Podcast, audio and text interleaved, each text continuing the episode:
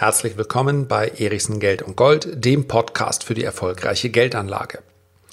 Mit Apple, Amazon und Microsoft haben Anleger auch im Börsenjahr 2019 sehr wenig verkehrt gemacht.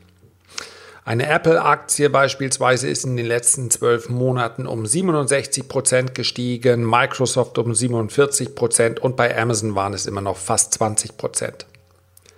In dieser Episode möchte ich aber erklären, warum es durchaus auch eine Marktphase geben kann, in denen Anleger mit genau diesen Aktien mehr verlieren als ein einfacher ETF-Anleger. Vorsicht also vor Microsoft, Apple und Amazon. Grundsätzlich kann man zwei verschiedene Herangehensweisen an die Aktienanlage gut voneinander trennen. Da ist auf der einen Seite die ETF-Anlage, das heißt also, ich investiere regelmäßig in ETFs, das sind Exchange Traded Funds, also börsennotierte Fondsanteile. Und diese Funds, diese Fonds sind klassischen Aktienfonds, wie sie häufig von Banken oder auch Versicherungen verkauft werden. Deshalb überlegen, weil sie günstiger sind. Habe ich in anderen Podcasts bzw. Episoden bereits beschrieben, werde ich auch kurzfristig nochmal. Es macht langfristig einen enormen Unterschied. Wir sprechen hier selbst bei überschaubaren monatlichen Anlagebeträgen von vielen, vielen, vielen tausend Euro, ob ich in einen klassischen Aktienfonds investiere oder in einen ETF. Das wird Thema sein in einem der nächsten Reports. Hier unter diesem Podcast findest du eine Beschreibung, wie du dich für diesen kostenlosen Report anmelden kannst. Und an dieser Stelle möchte ich es einmal erwähnen. Ich bekomme so viel positives Feedback zu diesem Report und ich bekomme sehr häufig auch die Rückmeldung, dass der Report, obwohl er kostenlos ist, einen deutlichen Mehrwert bringt, teilweise auch gegenüber kostenpflichtigen Produkten. Ja, ich stecke da viel Energie und Leidenschaft rein. Vielleicht hast du also Lust, diesen Report mal auszuprobieren. Man kann sich notfalls wenn es denn überhaupt nicht passt, ja, genauso leicht wieder abmelden, wie du dich anmelden konntest. Also es gibt die ETF-Anlage und für jemanden, der sagt, ich weiß, ich möchte und muss für das Alter vorsorgen, ich möchte mein Vermögen absichern, ich möchte schlicht und einfach später mehr haben als heute und ich weiß, dafür muss ich was zurücklegen. Und ich weiß, wenn ich das in Form von einem Girokonto oder einem Festgeldkonto mache, dann bringt das nichts. Dann wird nämlich dieses Geld immer weniger wert. Also, wer hier ein, zwei Podcasts schon mal gehört hat, der wird verstanden haben, dass das mit Geldanlage nichts zu tun hat. Und wer sagt, eigentlich interessiert mich das Thema aber nicht so sehr. Bei dem bedanke ich mich erstmal, dass er heute trotzdem reingehört hat und vielleicht auch die ein oder andere Episode mitnimmt. Aber das ist völlig in Ordnung. Ja, ich habe auch im Freundeskreis viele Menschen, die sagen, ich weiß, ich muss was für die Geldanlage machen, aber ganz ehrlich, mein Steckenpferd, mein Hobby wird das nicht. Und dem sage ich, ja, dann leg halt monatlich was in ein ETF zurück, vielleicht in zwei ETFs. Dann sprechen wir kurz darüber, welche das sein könnten. Dann wird einmal dieser Sparplan eingerichtet und dann war es das auch. Und das ist völlig in Ordnung. Wer das macht, gehört schon zu den Top 10% der cleveren, der smarten Geldanleger in Deutschland. Dann gibt es aber auch einige, die sagen, ich bin bereit für etwas mehr Rendite und vor allen Dingen auch eine, einen etwas spannenderen Umgang mit der ganzen Materie. Bin ich bereit, etwas mehr Zeit zu opfern, beziehungsweise das Interesse ist so groß, dass es gar nicht mehr wie ein Opfer erscheint, sondern man sagt, mich interessieren die, die Unternehmen, die um mich herum meinen Alltag bestimmen, die interessieren mich. Es ist etwas ganz Besonderes. Ich habe da gerade mit einem Freund darüber gesprochen, wenn man zum allerersten Mal eine Dividende bekommt. Ja, es ging da ganz konkret um eine Dividende von Novo Nordisk. Wenn du davon noch nicht so viel gehört hast, dann ist das auch in Ordnung. Aber jeder Diabetiker wird vermutlich schon mal den Namen Novo Nordisk gehört haben. Es ist nämlich eines der größten, äh, einer der größten Hersteller für Insulinpräparate. Kommt aus Dänemark. Aber es spielt letztendlich keine Rolle, woher die Dividende kommt. Einfach dieses Gefühl, ich habe eine Aktie gekauft, die liegt da und dann wird mir Geld überwiesen. Das ist quasi die Mutter des passiven Einkommens. Ich musste nichts dafür tun. Ich musste mich nicht mal um irgendwelche Mieter kümmern. Ich musste, ich musste nichts machen. Ich musste einfach nur die Aktie halten und dann kommt diese Dividendenzahlung. Also das hat schon was ganz Besonderes. Ich spreche von der Anlage in Einzelaktien. Das ist die Königsklasse der Aktienanlage. Bei uns, bei den Renditespezialisten, nennen wir das Portfolio das Zukunftsdepot. Dort sparen wir monatlich in die besten Aktien der Welt. Und so eine Einzelanlage, die wird natürlich auch von dem einen oder anderen Anleger in Deutschland umgesetzt. Die Grundvoraussetzung aber dafür, dass so eine Einzelanlage gegenüber der ETF-Anlage Sinn macht, ist natürlich, dass man versteht, wie wirken die Aktien eigentlich miteinander. Das heißt also, wenn ich Aktien aus verschiedenen Branchen habe, dann heißt das noch nicht zwangsläufig, dass das bereits ein diversifiziertes Portfolio ist. Und damit sind wir beim heutigen äh, Thema. Wenn man sich den Nasdaq anschaut, ja, den Nasdaq 100, ein Index, der in den letzten Jahren sehr, sehr gut gelaufen ist, der Technologieindex in den USA, dann kann man darauf blicken, wie ist die Gewichtung dieser 100 Aktien, die sind tatsächlich in diesem Index zusammengefasst, wie ist eigentlich die Gewichtung dieser Aktien? Wenn also die Aktie sich 1% bewegt, wie viel Einfluss, wie viel Auswirkung hat das auf den Gesamtindex? Und vielleicht hast du schon mal von Aktien gehört wie Tesla oder Activision Blizzard, das ist ein Spielehersteller, oder Biogen, ein großer Pharmawert, oder ähm, den nehmen wir mal Mondelez. Mondelez hast du vielleicht noch nicht gehört, aber die Wahrscheinlichkeit, dass du in den letzten Wochen ein Produkt von Mondelez gegessen hast, also beispielsweise eine Schokolade, ein Kakao oder ein Kaffee oder sowas, ist relativ groß. Oder nehmen wir vielleicht ein bisschen prominentere Kandidaten wie Starbucks, PayPal, Netflix, Pepsi. Ja, alles Namen, die man kennt. Wenn diese Aktien sich bewegen, im Nasdaq 100, dann spielt das für den Index fast keine Rolle. Weil es fünf Aktien gibt, die ganz wesentlich diesen Nasdaq 100 bewegen. Microsoft, ja, wir nehmen mal als Beispiel direkt gegenüber, wir nehmen eine Tesla. Die ist gewichtet in diesem Nasdaq 100 mit 0,47 Prozent. Ja, das hängt mit der Marktkapitalisierung zusammen. Dahingegen ist das wertvollste Unternehmen auf der Welt Microsoft Corporation mit 11,57 Prozent gewichtet. Das heißt also, Microsoft macht ein Zehntel des Nasdaq 100 aus. Mit 10,59 Prozent ist Apple nur knapp dahinter. Mit rund 10 Prozent Amazon, dann kommt mit 4,8 Prozent Facebook und dann haben wir noch die Alphabet-Google mit 4 Prozent. Dann sprechen wir über fast 40 Prozent von fünf Aktien. Das liegt einfach daran, dass diese fünf Aktien sich in den letzten Jahren sehr erfolgreich entwickelt haben. Dadurch sind sie so groß geworden, die Marktkapitalisierung ist groß geworden und ich sagte es bereits, die Performance war dementsprechend. Man hat nichts damit verkehrt gemacht, diese Aktien im Portfolio zu haben. Nun muss man allerdings verstehen, wie der ETF-Markt funktioniert. Ich sagte es bereits, ein ETF, ein Exchange Traded Fund, bildet eins zu eins die Performance des zugrunde liegenden Index ab. Wenn ich also einen Nasdaq ETF habe und der Nasdaq macht in einem Jahr eine Performance von 10%, dann macht mein ETF keine 10%, sondern 9,8 oder 9,85%.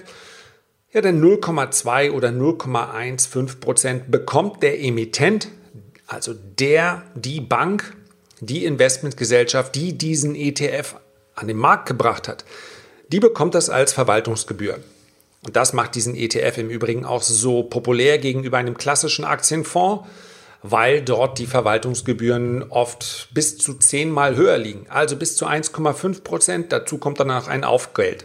Das wäre ja in Ordnung, wenn die Performance von Aktienfonds, von klassischen Aktienfonds, unter dem Strich besser wäre als die von ETFs. Das ist sie aber nicht. 80 Prozent aller klassischen Aktienfonds gelingt es nicht, den zugrunde liegenden Index in seiner Performance zu schlagen. Und dann ist es schlicht und einfach nicht gerechtfertigt, wenn die Verwaltungsgebühren höher sind. Das ist alles. Ja? Wenn es dauerhaft einem Fondsmanager gelingt, den Vergleichsindex zu schlagen, umso besser.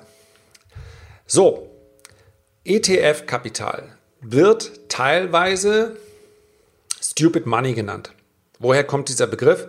Der kommt daher, dass natürlich ein ETF-Käufer, und ich, ich betone nochmal, ich wiederhole, ein ETF-Käufer gehört zu den smarteren 10% am Markt. Also das ist nur eine gedankliche Herangehensweise. Warum Stupid Money? Weil ich einen ETF kaufe, unabhängig davon, was da drin ist. Ich möchte einfach an der Performance des Index teilhaben. Das hat in den letzten Jahren auch sehr schön funktioniert, wird vermutlich auch in der Zukunft funktionieren. Aber welche Werte jetzt gerade in diesem in diesem Fonds drin sind. Das ist mir einfach egal als ETF-Käufer. Und das ist ja auch in Ordnung, denn er will sich ja gerade nicht damit auseinandersetzen. So, das führt nun aber dazu, dass der Kapitalfluss ganz wesentlich beeinflusst wird durch die Werte, beziehungsweise der Kapitalfluss in die ETFs und aus den ETFs heraus beeinflusst die Performance der Werte. Und nochmal einen ganz kleinen gedanklichen Schritt zurück. Die Königsklasse der Geldanlage ist die Investition in Einzelwerte. Warum? Weil und das ist die Aufgabe, wenn ich so ein Depot mir zusammenstelle, weil ich bestenfalls in guten Börsenphasen mehr Renditeziele erziele, als das mit dem Index möglich gewesen wäre, also als ein ETF-Anleger erzielt. Das ist ja auch logisch, denn wer mehr Zeit investiert, der will am Ende auch mehr Rendite haben. Mit dem Zukunftsdepot ist uns das im Übrigen äh, gelungen in den letzten Jahren. Und auf der anderen Seite möchte ich, dass mein Depot sich besser hält, wenn der Markt sich mal auf dem Rückzug befindet. Dann kann man sagen, hier hat jemand ein wirklich überzeugendes, qualitativ hochwertiges Depot zusammengestellt. Wer allerdings heute in Einzelwerte investiert, und darum geht es mir, der sollte darauf achten, dass er, obwohl diese Aktien so gut gelaufen sind, zumindest nicht stark übergewichtet ist in einer Microsoft, in einer Apple, in einer Amazon, einer Facebook, einer Alphabet. Natürlich ist das Geschäft von Microsoft ein ganz anderes als das von Apple. Und das Geschäft von Apple ist ein ganz anderes von Amazon und auch von Facebook. Man könnte also meinen, ich habe hier ein diversifiziertes Portfolio. Aber dadurch, dass diese Werte so hoch gewichtet sind im Index, werden sie allesamt mindestens so stark verlieren wie der Index, wenn die ETF-Käufer mal ihr Kapital abziehen. Ein normaler Anleger, und das ist leider die Realität, das haben die letzten 50 Jahre Börsengeschichte gezeigt, einigen Anlegern gelingt es über einen Sparplan einfach immer weiter zu kaufen. Ja, die halten ihre Sparrate durch. Wenn die Börsen hoch sind, dann kaufen sie etwas weniger Anteile, zwangsläufig, weil die Anteile teurer werden. Ja, sind die Notierungen tiefer, dann bekommen sie mehr Anteile. Das ist der Durchschnittskosteneffekt. Das ist für sich betrachtet keine Strategie, aber immerhin, wer diesen Durchschnittskosten, diesen Coast Average Effekt äh, nutzen kann, der macht es schon mal besser als viele andere, weil er sich von den täglichen Schwankungen nicht beeinflussen lässt. Ein ganz, ganz großer Teil der Sparer verhält sich allerdings zyklisch. Ein großer Fehler, und ich werde darüber noch häufig sprechen, ich befürchte aber, auch bei dem nächsten Abschwung wird es so sein, dass viele Menschen sich von Angst und Sorge treiben lassen. Und wenn dann die Börsenkurse immer weiter fallen, dann machen sie nicht das, was sie in Lehrbüchern gelesen haben, nämlich bei fallenden Kursen bzw. zu tiefen Kursen zu kaufen, sondern sie haben, werden von der Sorge getrieben, dass es jetzt endgültig abwärts gehen könnte an den Börsen, so wie das zahlreiche Untergangspropheten ja immer wieder behaupten. Und dann ist es vorbei. Also dann bekommt man, dann wird es Jahrzehnte dauern, bis man an der Börse wieder Rendite bekommt. Diese Angst davor, dass sich die Börsen nicht wieder erholen, ist quasi die Grundvoraussetzung dafür, dass Börsen überhaupt einbrechen. Wenn das also passiert, wenn zahlreiche ETF-Käufer, die in den letzten Jahren angelockt von steigenden Kursen in den Markt hineingehen, wenn die aus dem Markt aussteigen, dann werden zwangsläufig die Aktien, die sehr hochgewichtet sind in diesem Index, wie eben eine Microsoft, Apple und Co., dann werden die auch unter Druck geraten. Das heißt also, das Fazit der heutigen Episode lautet, ETF-Anlage absolut in Ordnung. Außer dass man keine Stops setzen sollte bei ETFs, zumindest nicht in der langfristigen Anlage, kann man nicht so schrecklich viel verkehrt machen.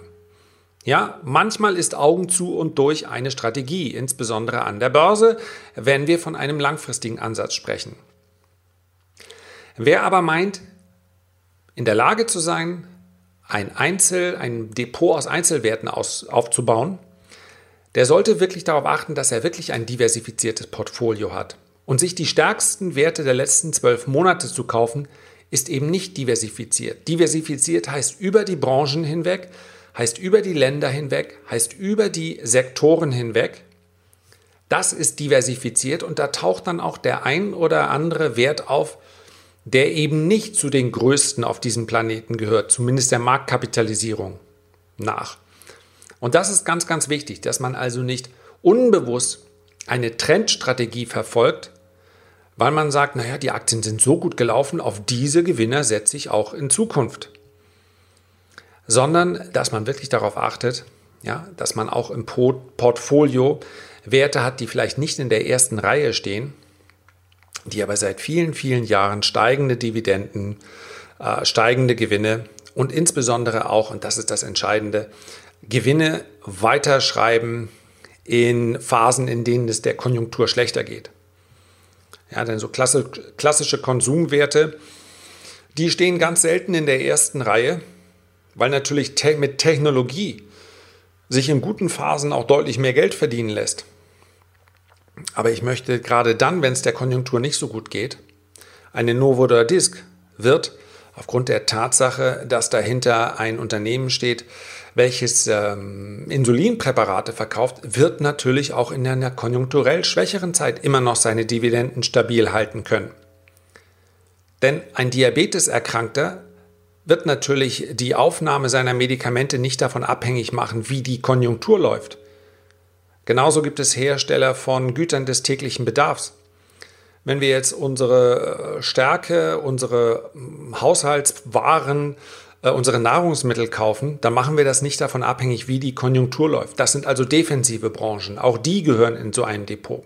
So, ich hoffe, es ist klar geworden, worum es heute geht. Ich möchte keine generelle Warnung vor diesen Unternehmen aussprechen. Das heißt, wenn die nächsten Börsenmonate weiterhin positiv werden, dann ist davon auszugehen, dass diese Gewinner der letzten Wochen und Monate auch weiterhin zulegen können.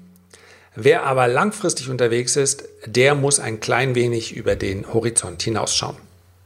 Herzlichen Dank für deine Aufmerksamkeit. Ich freue mich, wenn du dir die Zeit nimmst, ein Feedback oder einen Kommentar zu hinterlassen. Vielleicht hast du ja auch Lust, den Podcast mal in deinem Freundes- oder Bekanntenkreis zu empfehlen.